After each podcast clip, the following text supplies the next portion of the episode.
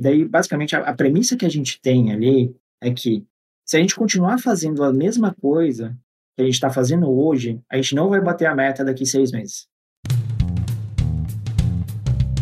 Você está ouvindo um episódio da série especial Dominando a Jornada de Produtos, com apoio da PM3. Este conteúdo vai te trazer muito conhecimento de qualidade e vai conectar as comunidades de agilidade e produto, com o objetivo de extrair as melhores práticas e os melhores cases desses dois universos. Bora lá?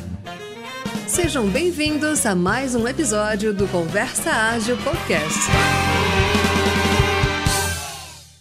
Que tal escalar o seu produto aplicando as melhores técnicas de growth? A PM3 acaba de lançar o seu terceiro curso, Product Growth. Nele, os mais de 15 instrutores de empresas como OLX Brasil, Singu, Max Milhas, VTEX, OLX Group Europa e muitas outras vão te mostrar como gerar crescimento escalável e sustentável em mais de 40 horas de conteúdo aprofundado. Aproveite para usar o cupom de 10% off que se encontra na descrição deste episódio ou saiba mais em cursospm3.com.br.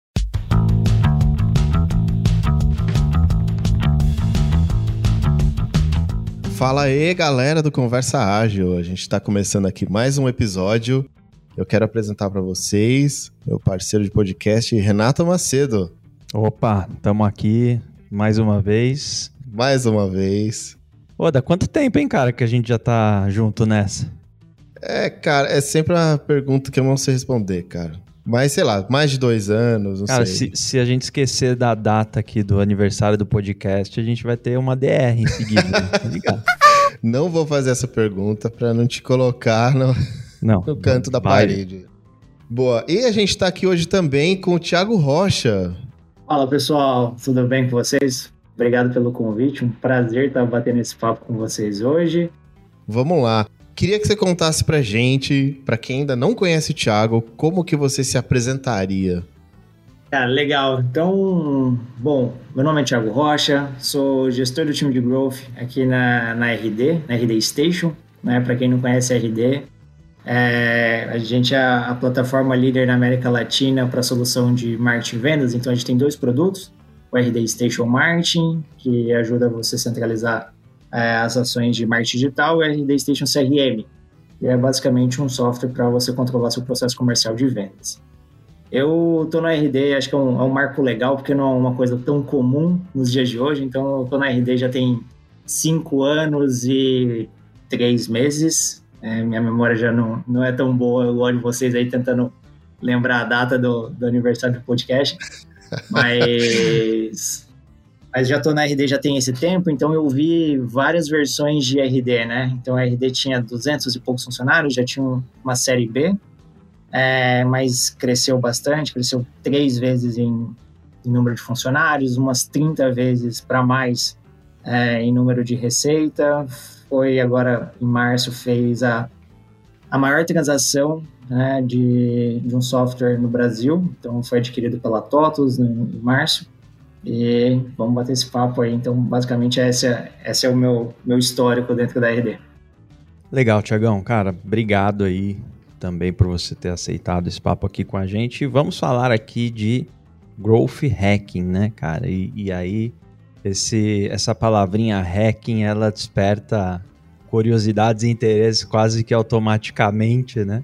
A gente fala, cara, como que a gente vai hackear o crescimento de alguma coisa aí, né? Levando mais ao, ao pé da letra aí. É, trazendo uma, uma definição, só para a gente começar pelo começo aqui, né? A gente fazendo uma pesquisa rápida aqui, uma delas o resultado aqui da Wikipedia, que Growth Hacking é um estudo dentro de marketing e é relacionado a um time multidisciplinar, né? engenheiros, marketing, etc. E o objetivo é testar ideias rapidamente para melhorar a jornada do usuário. Tá? Outra definição aqui é dar resultados digitais, justamente. É a forma de trabalhar o crescimento do seu negócio com base em práticas melhores, que são construídas a partir de hipóteses e experimentos. Cara, queria ouvir um pouco aí sobre essa definição, né? Só para a gente é, começar aqui todo mundo do mesmo ponto e a partir daí a gente discorrendo aí nossa, nossa conversa. Não, legal. Aqui o ponto de hacking foi o que faz o, o, esse, esse termo ser tão hypado assim, né? Tá tão na, na moda, digamos. Então, todo mundo vira growth hacker, é, todo mundo usa growth hacking, porque, cara, quem não. É, acho que é um, tem um. É um tanto quanto sexy, né? Você falar, pô, sou hacker, é né? Eu faço, eu cresço com. E para as empresas também é super interessante, né? Pô, quem que não quer crescer com baixo recurso e querer ter um crescimento exponencial, né? Acho que o ponto, como ele ficou famoso, né? Quem cunhou esse termo foi o Chanelis lá em 2009. É, e o Chanelis, ele foi o primeiro funcionário do, do Dropbox. E a história, ela, ela começa, que até o passo atrás da definição é contar um pouco da história, né? Então, basicamente, o Chanelis, ele começou a ver no, no Dropbox, tipo, ele tentou entender quais eram os padrões de crescimento de, das empresas de alto crescimento, né? Lá no Vale. E ele viu que tinham que eram empresas que olhavam para um todo, fazia bastante análise, interava e tinha um processo de experimentação ágil, né? E, e vendo isso, eles começaram a testar alguns canais de aquisição para ver o modelo de, de escalada, né? O modelo de aquisição da Dropbox. E basicamente a Dropbox ele era um produto de 99 dólares na época e custava para adquirir um cliente via mídia paga, por exemplo, 250 dólares, se eu não me engano. Beleza, você vai pagar 90 dólares, 99 dólares na, por mês, você tem um payback ali em 3 meses, 4 meses, e ok, dá para crescer. Só que eles começaram a ver que se eles fizessem, se mídia paga fosse o grande canal, por exemplo, deles, é, eles iam precisar de muita grana, eles iam precisar torrar muito dinheiro para crescer, né? E daí foi como eles começaram, acho que tem todo o case ali de do member get member, né? Do você compartilha, indica para um amigo. Nossa, indiquei muito na época da faculdade, de, sem dinheiro, né? Daí você vai indica para um monte de amigo para ganhar espaço no, no Dropbox para armazenar documento. E daí foram que eles foram de 100 mil para milhões de, de, usuários ao longo do mundo. E, e basicamente foi quando o termo foi cunhado.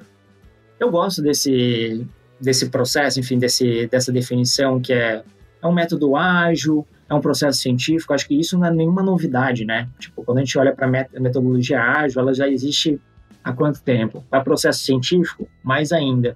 Mas o que eu tentaria trazer de definição aqui, pessoal, é, é que o growth é muito mais do que fazer experimento. Eu até trago num post meu que tem no, no blog da RD ali, ele é entender a empresa como um todo.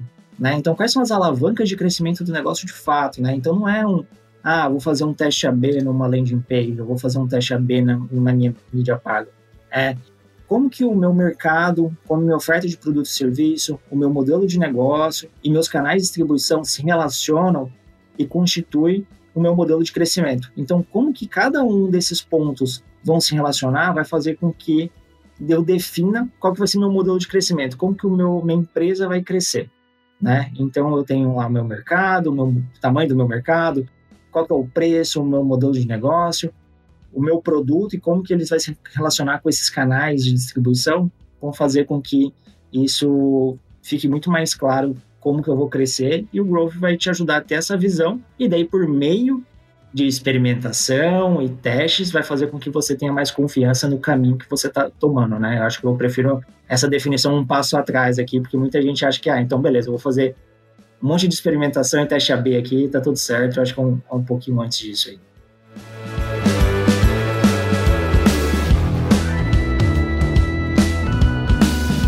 Agora falando assim sobre o dia a dia mesmo de quem trabalha com growth hacking, né?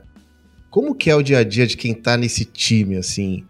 É uma loucura ou é algo mais organizado, né? Ou eu sei que o time precisa olhar para a jornada do usuário, principalmente, né? Uhum. Mas como você conta um pouco do dia a dia dessa galera que está nesse time multidisciplinar? Boa. Então, hoje o time é composto por analistas de negócios, designers, engenheiros, profissionais de marketing. Então, é, é um time bem multidisciplinar. Eu acho que tudo começa de uma, de uma boa análise, de uma análise aprofundada. Né? Então, uma vez que você entende qual que é o seu modelo de crescimento, como que a empresa cresce, acho que aqui a gente tem que entender para onde que a empresa quer chegar o que está limitando esse crescimento, onde estão os gargalos ou as possíveis alavancas, né? Então tudo parte de muita análise. Então o time faz muita análise, análise E daí, quando eu estou falando de análise, é tanto análise quantitativa quanto análise qualitativa. Então, a gente vai olhar para o usuário, vai entender, bater papo, conversar com o usuário, mandar WhatsApp, fazer pesquisa, fazer análise quantitativa, olhar os números. E com isso, a gente vai começar a entender onde que tem, tipo, vai começar a cuspir um monte de coisa que, cara, tem buraco aqui, tem buraco ali. Onde que tem buraco na jornada do usuário que está limitando esse crescimento? Então, basicamente, é, a gente não está crescendo mais por causa desses pontos. E daí acho que é um ponto de beleza. Então, a partir desse momento, é como que a gente resolve, quais são os problemas que a gente tem barra oportunidades aqui. E a gente vai chegar nesses problemas barra oportunidades. A partir desse momento, aí é um processo de você ter ideias, né? Faz uma sessão de brainstorming. Com isso, você cria suas hipóteses, você modela. Uma vez as hipóteses criadas, você prioriza, né? dado que a gente vai ter recurso limitado, então se a gente conseguisse fazer todas as ideias que a gente tinha seria maravilhoso, mas a gente não vai ter todos esses recursos. Então é o que, que a gente deveria estar priorizando, de que forma. É, uma vez que isso está priorizado, aí o time modela, né? Então o que, que é esperado, como que a gente vai implementar, quais as informações que a gente tem que dar para o designer, para o dev, para ele conseguir implementar ter essa discussão, esse refinamento da ideia, né? Porque às vezes é uma ideia complexa, então como que a gente pode fazer uma ideia mais simples para testar mais rápido, em vez de pensar numa ideia que vai demorar dois meses para implementar? O que, que a gente, quais são as premissas aqui que eu quero testar de fato, né? Testo e, e daí colho os aprendizados e vou inteirando. Então todo esse processo que eu estou falando aqui para você é um processo de semanas, né? Às vezes meses, né? Então que você está inteirando, mas está rodando muito muitos experimentos em paralelo. Então, às vezes é um, parece um caos porque, putz, você não é dono de nada, né? Você não é dono de um canal específico, você não é dono de uma feature específica. Mas você tem que ajudar, você tem que influenciar vários times, você tem que trazer várias análises, você tem que rodar vários experimentos, às vezes que um outro time é dono. Então tem muito essa negociação, é, essa apresentação de oportunidade, e, e daí a gente vai estar tá trabalhando nesse ritmo, então para conseguir estar tá fazendo essa experimentação. E daí toda, por exemplo, no caso da RD, toda quinta-feira a gente se reúne para fazer uma batida de quais são os experimentos que se finalizaram, quais foram os aprendizados que tivemos, quais estão rodando e se tem algum update, highlight ali, um destaque, e o que, que vai começar de novo. Né? Então, toda semana ali a gente tem, tem essa batida. É, é algo que a gente tenta organizar dentro de um processo que vai mudando constantemente, né? Então a empresa passa por mudanças e daí você tem que ir adaptando, mas em, a grosso modo é, é assim que a gente funciona.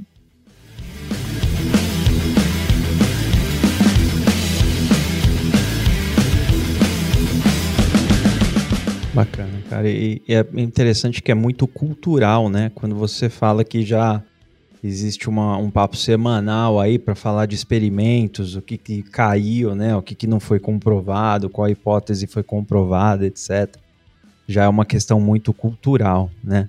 É. E... Eu entendo que tem que estar tá bem para aceitar que é. as coisas podem não dar certo, né? Exatamente. Né? Esse, esse, drive. É, o resultado é, não é necessariamente garantido, ou seja, a hipótese não é garantia que vai dar certo, né? Acredito, inclusive, que a gente derrube mais hipóteses, ou seja, não segue com mais hipóteses do que as que dão certo a gente resolve seguir, né?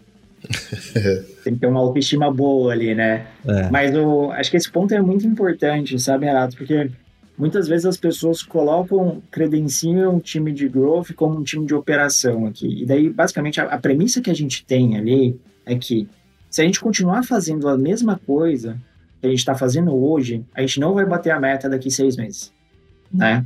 Eu tenho uma parte muito importante da minha operação que eu devo estar tocando, que daí é, uma, é um outro time, é um time paralelo ao meu que, que toca, mas eu estou em constante comunicação com esse time. Então, se a gente for pensar, tem essa parte que tem que estar tá tocando, tem que estar tá fazendo melhorias incrementais ali, mas tem uma outra parte, que é o, é o time aqui, que eu tenho que estar tá pensando daqui seis meses como que eu vou estar tá batendo aquela meta. E numa, numa empresa que tem uma, uma premissa de crescimento acelerado, como é a da RD, não é fazendo um ajuste tipo pequenininho, tipo coisinha que vai fazer com que a gente chegue no número lá, né? Então, basicamente é quanto mais risco você toma, naturalmente mais erro você vai ter nessas experimentações, né? Mas quando você começa a ter uma operação um pouquinho mais madura, você começa a ter premissas também. Então, beleza, se eu estou rodando, vamos supor aqui, 10 experimentos por mês, e eu tenho uma taxa de assertividade de 50%, que é uma taxa boa, você fala assim, tá, então cinco experimentos eu garanto que eu vou acertar todo mês.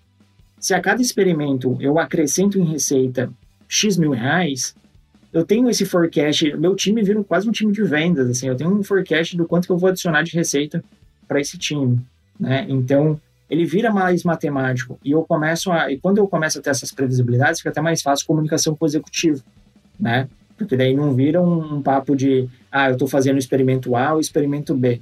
É, esses experimentos que eu estou rodando nessa, é, com esse viés ou com essa premissa, vai me acrescentar tanto Aí ele vai falar, ah, tá, mas isso não é o suficiente, tá, mas então para eu acrescentar mais tanto, eu preciso de tal recurso. E daí você começa a negociar recurso melhor, uhum. você começa a estimar o tamanho do time de growth muito mais fácil. Então é, é um pouco do jogo que a gente vai evoluindo ao longo do tempo, né? Então, antes a gente não tinha um time dedicado, era um time que tinha uma parte de operação, e agora a gente tem um time dedicado. Então, vai evoluindo aos poucos, né?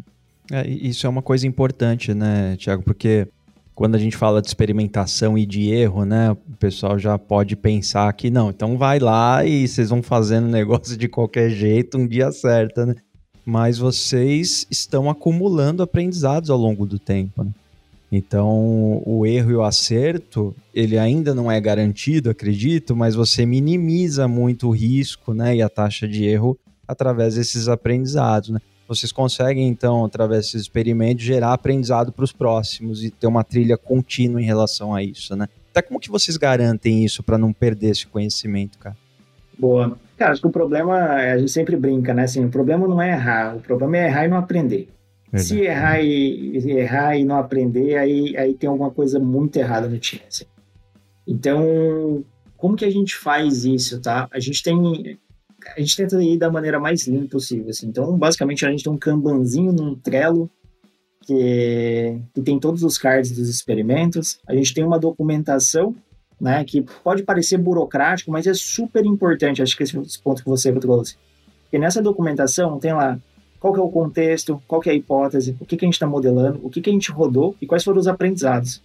Então, se eu for olhar para um experimento que eu fiz ano passado, vamos pensar, tipo, você até comentou no, no momento que, cara, 2020 para mim não, não existiu, né? Eu desconsidero é. 2020. Para eu lembrar o que, que aconteceu, o que, que a gente fez em março de 2020, putz, minha memória tinha que estar tá muito boa. Nossa. Mas se eu tenho essa documentação, fica muito mais fácil. Né? Deixa eu olhar lá, deixa eu ver qual era a premissa que a gente tinha, por que, que a gente acertou, por que a gente não acertou. Então, é, ter isso, acho que ter isso tudo registrado é algo super benéfico e uma coisa que a gente está trabalhando agora é quase uma, uma biblioteca de aprendizados, assim. Então é um biblioteca é o famoso Google Sheets onde a gente está catalogando todos os experimentos para ficar mais fácil para todo mundo, assim. Ah, putz, eu queria ver um experimento de, dessa parte do funil aqui e vai estar tá o nome, vai estar tá o link do, do, do, documento e a pessoa pode explorar, qualquer pessoa da empresa pode explorar lá e ver o que, que a gente teve de aprendizado. Boa, derruba outra outra desconfiança que a galera sempre fala, ah, mas é, é agilidade, não precisa documentar, não documenta nada, né, cara? O que você falou, o Thiagão tá certíssimo. Eu saí, por exemplo, 20 dias de férias. Quando eu voltei, cara, eu acho que eu tinha deletado os 80% do HD, viu? Porque para relembrar as coisas tá sendo um sofrimento, assim, na primeira semana. Né? Então imagina. Imagina meses. Um, um, ano, é, esquece, você perde isso, né? Pô, bem, bem interessante essa forma de armazenar e de garantir com que o conhecimento não se perca. Até porque tem lugar que depende muito só da cabeça das pessoas. E aí a galera também vai embora, né? E aí aquela velha história do conhecimento e junto com quem resolveu mudar de empresa, etc. É, eu sempre brinco que a gente tem que tomar cuidado com direção e velocidade, né? Tipo, a gente fala de pressa e velocidade, então fazendo analogia aqui, você quer. Eu tô em Floripa, né? Então, cara, você quer ir de Floripa para São Paulo. É, aí você tá, putz, eu quero chegar, quero ir ser, quero ser ágil, quero ser rápido. Aí você sai daqui, você sai correndo, desce, pega o carro, sai disparada, não olha para nada, só vai embora. Quando você vê, tipo, você pode estar, cara, 160 por hora na rodovia, Só que se você estiver pegando o sentido sul, sem olhar a placa, você está indo para Porto Alegre, está ficando cada vez mais longe de São Paulo. Você vai né? perder cada você vez mais uma tempo. direção né? completamente, você vai perder cada vez mais tempo. Acho que é, é um paralelo muito bom ali. Se Verdade. eu saio, tipo, beleza, eu tenho, tô me programando, pego o meu Waze aqui, boto o Waze e tô indo num ritmo bom, né? Eu indo ficando cada vez mais perto, indo na direção correta. Eu acho que quando a gente está falando sobre ágil, metodologia ágil, é muito disso, né? Então, assim, é, é processos ágeis, mas com documentações do ponto que, tipo, para você não sair sendo disparado tudo no, na bagunça, Sim. e depois vai ter muito mais dor de cabeça, né? Quando alguém, é sempre aquele, aquela pessoa que sabe tudo, aquele oráculo da empresa que está há seis anos na empresa, aí ela vai embora, aí ninguém sabe mais a senha, o processo, como que se acha alguma coisa, e tudo se perde, né? Cara, acho que toda empresa, ou pelo menos toda empresa que tem suas grandes disfunções, tem seu oráculo lá. Eu já conheci algumas, que o oráculo tinha, tem nome, sobrenome e CPF, né, cara? Inclusive no livro Projeto Fênix, né? É, é, traz uma situação de TI e tal, né? E é exatamente isso. Tem um cara lá que, para qualquer coisa que você vai fazer, você tem que chamar aquele cara, que senão nada funciona. Então é, é bem isso mesmo. É muito comum, né, de acontecer. E acho que a empresa vai crescendo, vai. vai se não pensar nessa estrutura, uma hora isso acontece. Acho que é... Oda, você já foi oráculo em algum lugar, cara? Você tem. Já fui, cara. Um certo misticismo aí, o mestre Oda. E eu tava pensando nisso. Olha só que inversão, né? Já fui oráculo e hoje eu trabalho é, para ser mais desnecessário do time, assim, sabe? Então, então eu trabalho para isso, de verdade. Então, é, acho que espero que dê certo. um projeto quero entrar de férias e meu time bater meta, né? Isso. isso. eu, se eu entrar de férias meu time bater meta e tiver tudo bonito, é, é o grande objetivo. Hein? Exato. Senão que você tá fazendo um bom trabalho, né, cara? É, exatamente. Assim, quando a gente fala de growth hacking, acho que vou falar por mim, mas já aumentando assim, acredito que pode ser a maioria. É, vem junto a palavra startup, vem junto. Experimentação, para mim, tá muito ligado a esse meio, né? Assim, dificilmente. É, eu, pelo menos, assim, eu não ouço muito grandes corporações falar com esses termos, né? É, velocidade, experimentação, hipótese tudo isso que você comentou. O que, que você acha, Thiago? Assim, é, o, growth hacking, ele serve para todos os tamanhos de empresa? Ou existe um, um nível, assim, o que eu quero dizer assim, existem empresas que já têm o seu business consolidado e existem empresas que estão tentando fazer isso acontecer. Os extremos, vai. Tipo conversa ágil, né? Será que se a gente tiver é... uma equipe de growth hacking, a gente passa o flow, o Nerdcast, todo mundo? Boa, cara. Boa comparação, boa comparação serve para todas as empresas? Elas deveriam olhar coisas diferentes, é, enfim. Não, com certeza. Eu, assim, eu acho que o mindset growth serve para completamente tudo na vida, assim, não só na empresa, né? sua vida pessoal aí vai, esse mindset sempre vai valer, tá?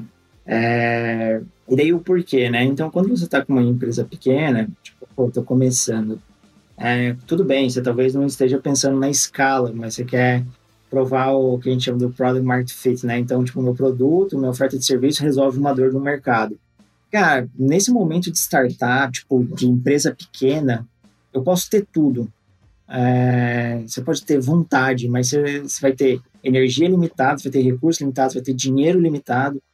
Então, o quanto mais você saber analisar e entender onde estão suas principais alavancas para mover e conquistar sua primeira venda, depois a sua segunda, depois a sua décima e crescendo, é super importante, né? Você está sabendo como que você cresce e de forma consciente, né? Então, sabendo quais são as suas alavancas de crescimento.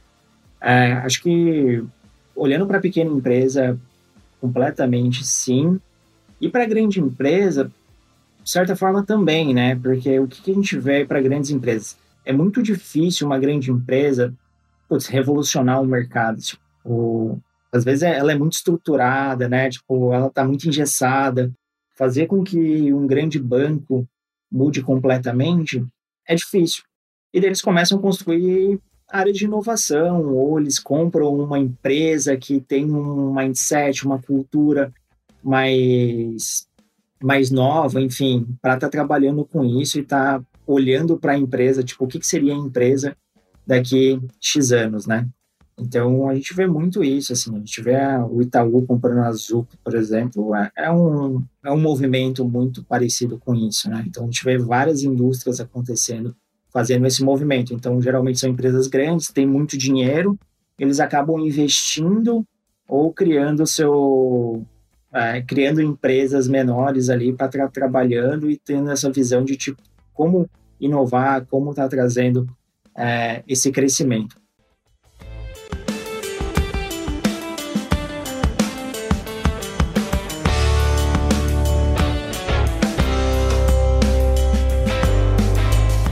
Tiago, agora falando de um outro assunto, né? É, essa palavra growth, ela remete a muitas coisas, mas tudo que o time de marketing faz é por conta disso? É growth, tudo que o time faz ou tudo que o marketing faz?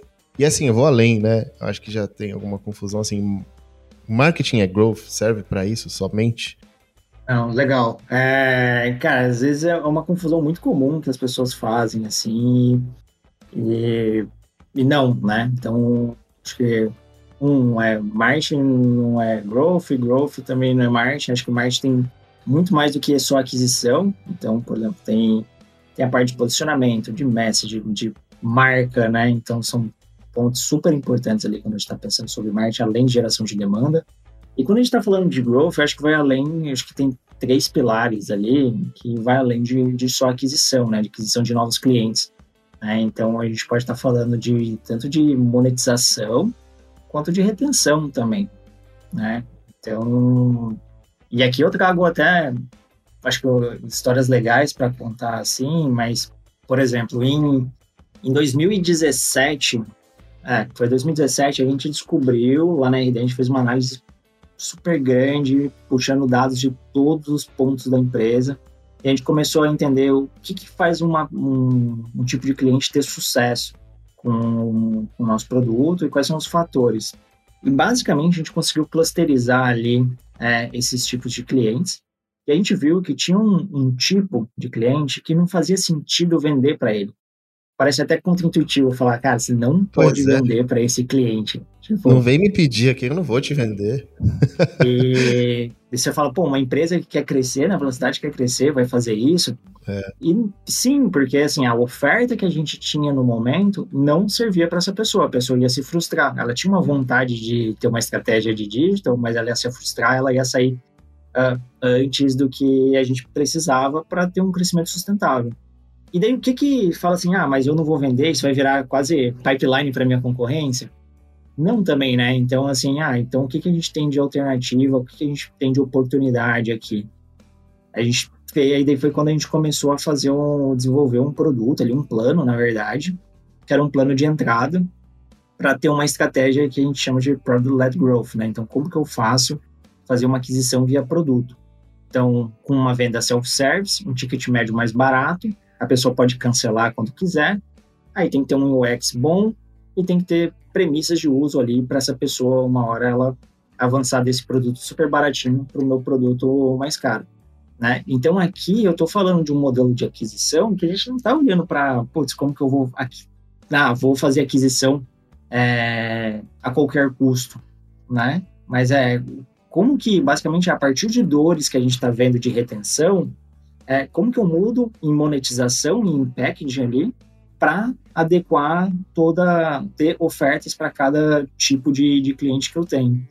Então, uma vez que você começa a entender esses pontos, o modelo, a forma de crescimento, tipo, são essas alavancas que vão fazer você crescer muito mais, ter indicadores econômicos muito mais sustentáveis, né? A gente poderia estar falando assim, não, vou vender, vou vender a qualquer custo, só que quando você começa a analisar os números mesmo, os indicadores econômicos maiores da empresa, isso faz com que você você ache essas alavancas e faça com que você mexa em coisas que no primeiro momento parece até ser contra-intuitivo, assim, do tipo de falar, cara, não dá para essa pessoa aqui, a gente tem que vender o plano de 19 reais e não o plano de mil reais. Vai falar, pô, Tiago, você tá louco? Não é? você vai vender um plano de 50 vezes menos? Mas é. é, era, é isso que é o fator que vai fazer crescer, e daí tem um monte de número que vai mostrar esse crescimento. E daí foi, enfim, um monte de análise, comunicação, comunicação com os executivos, trazendo esses números. Mas são pontos super importantes e, e daí a gente vê que como o growth vai muito além do que só marketing, né? Não é só mídia paga ou um teste AB numa landing page.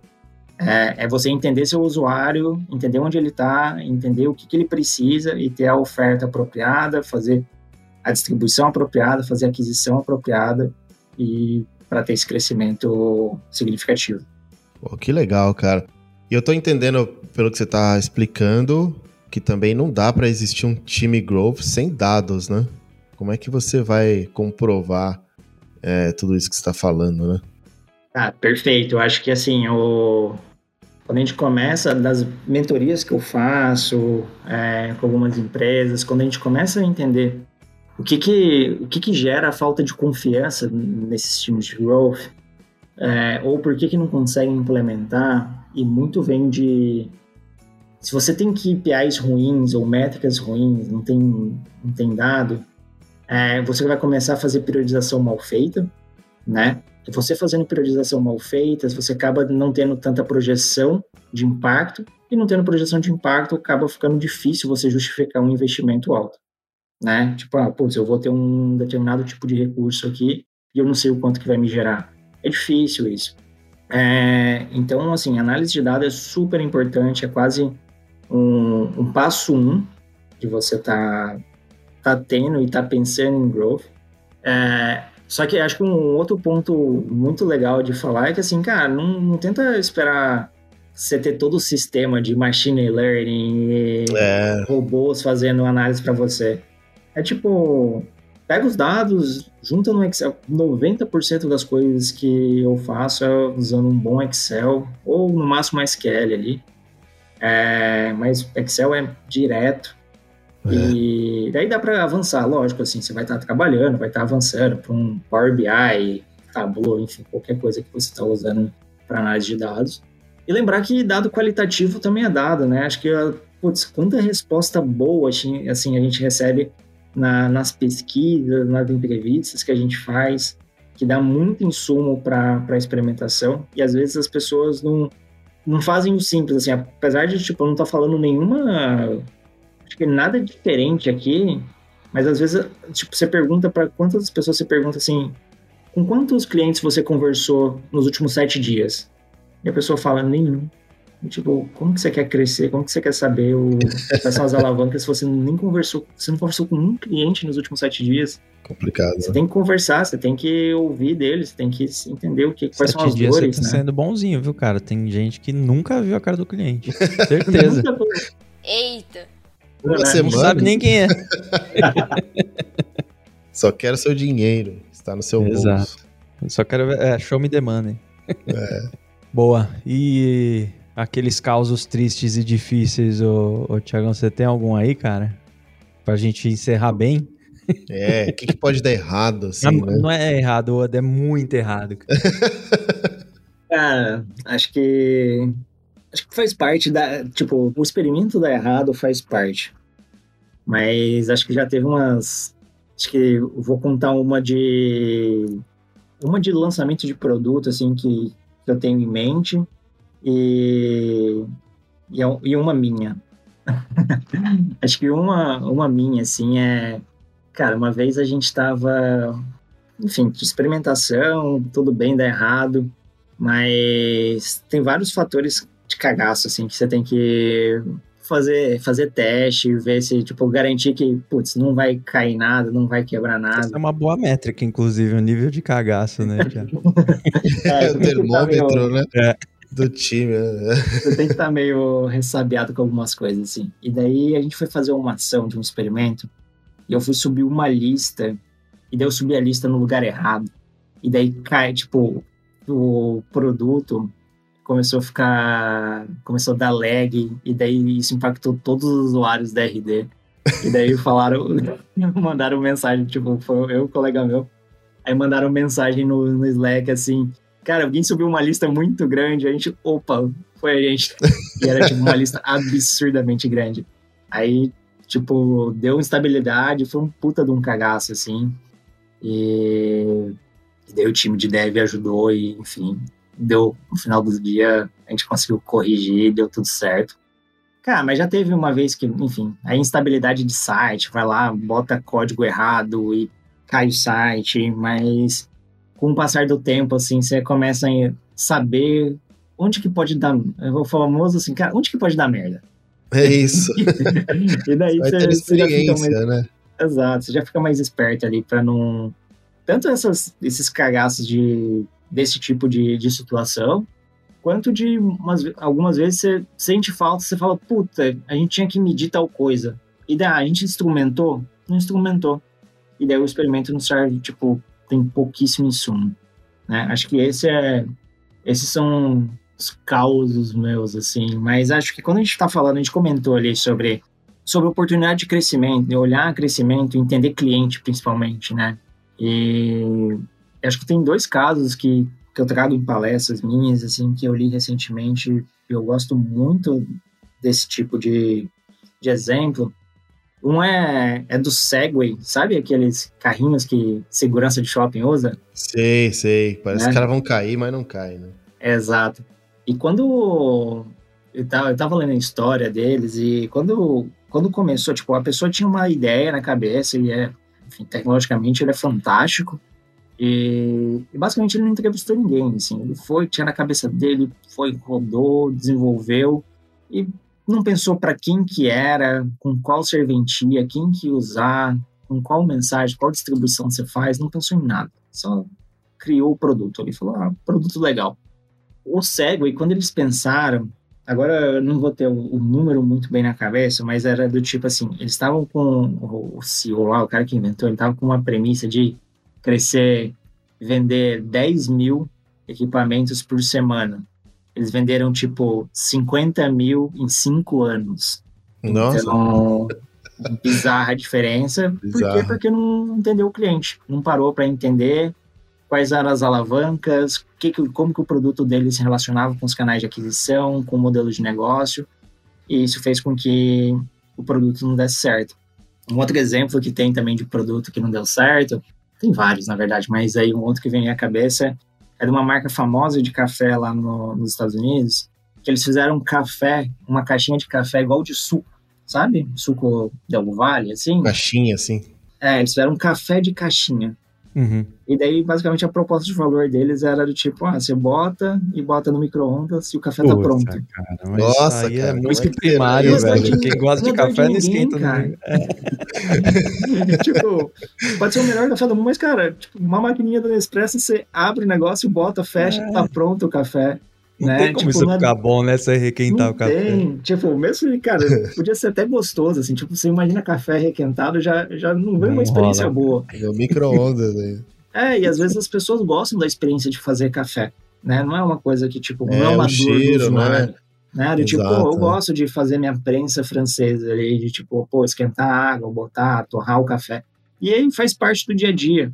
Então, acho que esses causos é, é muito para ilustrar aqui que o, o mindset é, é de você entender assim, cara, de novo, assim, é como que o meu produto vai se relacionar com o meu modelo de negócio. Então, se eu tenho um Uhum. ticket alto, um ticket baixo, se eu vou precisar de uma venda consultiva, se eu vou precisar de uma venda self-service, como que isso se relaciona com o meu mercado, qual é o tamanho desse meu mercado, quais são as dores deles, o que, que eles estão buscando e quais são os canais de distribuição que eu vou pegar esse, esse meu cliente, né? Onde que eles Uhum. estão, o que, que eles consomem, quais são as dores deles, por que, que eles têm essa dor, e daí eu vou tentando juntar esse, esse quadrado mágico aí para fazer minha empresa crescer. Então, se eu entendo o meu cliente, é a base para eu conseguir crescimento.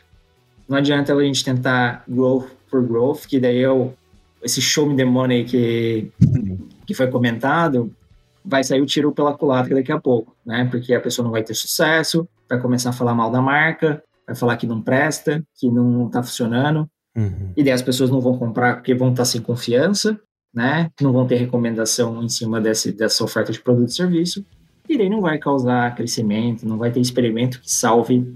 É, tem É. até a, a frase né, do pessoal da PM3, eles têm até uma camiseta de growth não salva produto ruim, né? Nossa, É eu acho muito boa essa adianta, camiseta, cara. Essa é a melhor frase que tem. mesmo. É, É genial verdade. mesmo. Bem legal, cara. Você me trazendo essas histórias aí, Oda, até pensei em compartilhar uma aqui também. Uhum. Não sei se encaixa, a gente decide, a gente pode cortar, pode manter Não, não depois. vou cortar nada, cara. Você fala assim, já Olha. não é pra cortar. É quando a gente fala de cagada, a gente começa a lembrar das nossas, né, cara? E, e aí me remeteu a uma cagada que eu fiz junto com mais um desenvolvedor, eu era front-end na época e coordenava um time também de desenvolvimento numa agência de publicidade, né? Cara, a gente pegava uns trabalhos às vezes, que a gente, a agência de publicidade é toque de caixa, né? Ou era, Tudo né? pra ontem, né? É. Cara, a gente pegou um, um, um cliente que era uma loteria do Rio de Janeiro, mas a gente, por ser do Rio de Janeiro, inclusive, a gente não tinha ideia da dimensão daquilo. A gente idealizou um tamanho para aquilo lá. E a gente pensou em fazer só um- uma, landing, uma landing page, assim, só uma pagininha de cadastro, mas essa página de cadastro ia render sorteios para as pessoas que se cadastraram, né? Então era uma base de dados que eles iam coletar. A gente falou, beleza. E, e anunciava até na Record do Rio de Janeiro, essa loteria tal. E, e a gente não se atentou muito à dimensão do- da coisa, sabe? Cara, o que aconteceu é que a gente, quando liberou o cadastro, começou a ter coisa assim de 20, 30 cadastros por segundo. Era um negócio assim, sabe? Só que a gente não previu algumas coisas no banco de dados e já não bastasse a cagada que a gente tava fazendo de ter uma requisição muito maior do que a gente imaginou, a gente começou a corrigir os dados em produção em tempo real, cara. Nossa. Vai entrando Qual- errado, vai Qual era a colocando. chance, cara, disso dar certo, né? Só contratar a gente, pô. Você tentar vencer, né, os 40 cadastros por segundo, dando um- uns selects lá e fazendo uns updates. né? E foi uma loucura, cara. A gente deve ter perdido tanta coisa e feito tanta cagada nesses dados naquela época. E, e a gente quase ficou maluco com isso. Mas é uma historinha boa, né? Que você acha que vai ter um cadastro por dia você tem 40, 50 aí por, por segundo, cara. É verdade. Não, total. E às vezes tem, gera ansiedade, né? De tipo, pô, não, vamos sair pra. Vamos sair com tudo, vamos sair forte. E esse fator de cagaço que a gente tinha comentado antes faz com que você comece, ah, não, vamos sair com um beta aqui, vamos pegar uma amostra dessa galera que tá nessa lista de espera, rodar para 100. Tipo, 100 mais chegado ali, Uhum. é, e daí você começa a ver várias coisas que, putz, ainda bem que a gente corrigiu. Esse plano light que a gente que eu tinha comentado aqui, o de R$19,90, a gente rodou por uns 6 a 8 meses ele em, em off ali, self-mode, assim, de tipo, colocando pessoas para dentro antes de lançar para o mercado, né? Porque, mesma coisa, assim, tipo, cara, a gente lança um produto, e se, se ele explode ali, vai um monte de gente falando mal, né? Tipo, pô, novo produto da RD, novo plano da RD, é muito ruim, né? Então, você tem que, tem que tomar esse cuidado. Que, quais são os principais riscos, né? Eu acho que o, né, é, acho que o, o ponto sobre você ser sustentável, ser previsível, ser escalável, é, é o fator que empresas como, vamos pegar aqui as empresas que mais crescem, né, empresas de tecnologia, então se a gente pegar Facebook, pegar o Zoom, pegar o Slack, pegar Airbnb, pegar o Intercom, aqui no Brasil, se você pegar Nubank, Quinto Andar, RD, en- enfim, Loft, é, nenhuma dessas empresas cresceram por, putz, qual foi o hack que a, que a empresa fez, o passe de mágica que ela tocou, né? Queria que o mundo fosse muito mais fácil, igual essas promessas que a gente vê do fique rico da noite pro dia, Boa. em dois dias, sem sair de casa, né? Aprenda inglês dormindo. É, como Ô, me encaminha esse aí, ó, desse dormindo aí, deixa eu tentar. Aprenda inglês dormindo. Existe, procura você. Ó, como emagrecer rápido, como ficar milionário rápido, cara, não existe, não, não é, não é esse, não é assim. É, é com olhando para as oportunidades, tendo previsibilidade, tendo sustentabilidade, tendo a direção correta, confiança no que você está indo na direção correta, e daí você vai você vai escalando, né? Você vai crescendo. É engraçado quando a gente fala em hacking e tal, a gente pensa imediatamente nesses atalhos, né? É, cara. E, e, é justamente contra isso, né? O termo ele é atrativo tal, mas não, não se trata disso, né? Se trata de fazer um crescimento muito bem embasado, sustentável, né? Aprendendo com ciclos de aprendizado, erros, acertos, entendimentos, etc. Né? Achei bem legal que você falou dos gatilhos e dos, dos fatores que bloqueiam o crescimento, né? Mapear e trabalhar todos eles também. É, é talvez o hack ele esteja muito mais associado ao a, a que, que você pode fazer que os outros, que seus concorrentes não estão fazendo. Então você pode crescer de uma forma desproporcional ali do que eles fazem do que o, o milagre que, que você vai ter da noite pro dia, né? Poderia ser mais associado a isso, na verdade. Legal, legal, cara. Muito, muito bem colocado.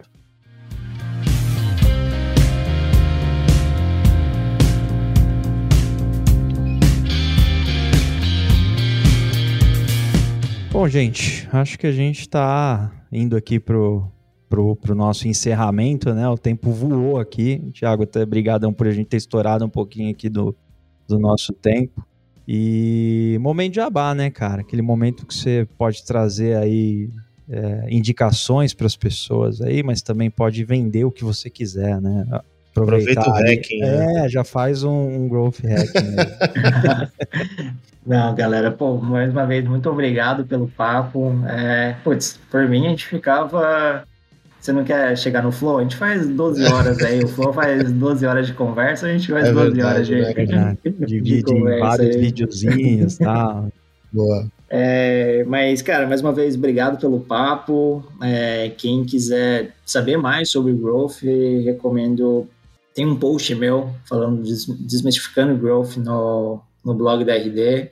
É super legal. Tem, tem também um post sobre Growth Hacking, que ali explica também um pouco mais no, no Beabá ali. Quem quiser me seguir no, no LinkedIn, só procurar lá Thiago Rocha, no Instagram Thiago GR. E tem um blog também, onde eu compartilho algumas coisas, tem então thiagorocha.me. E mais uma vez, cara, muito obrigado e vambora. Boa, valeu, cara. Os links todos aqui na descrição do nosso episódio. E até mais, valeu. Valeu, pessoal. Valeu, Thiago. Valeu, gente.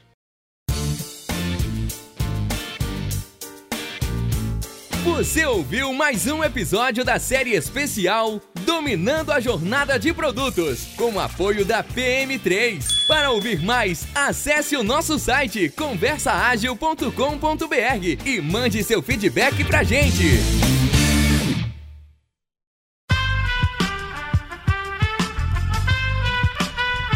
Esse podcast foi editado por Aerolitos Edição Inteligente.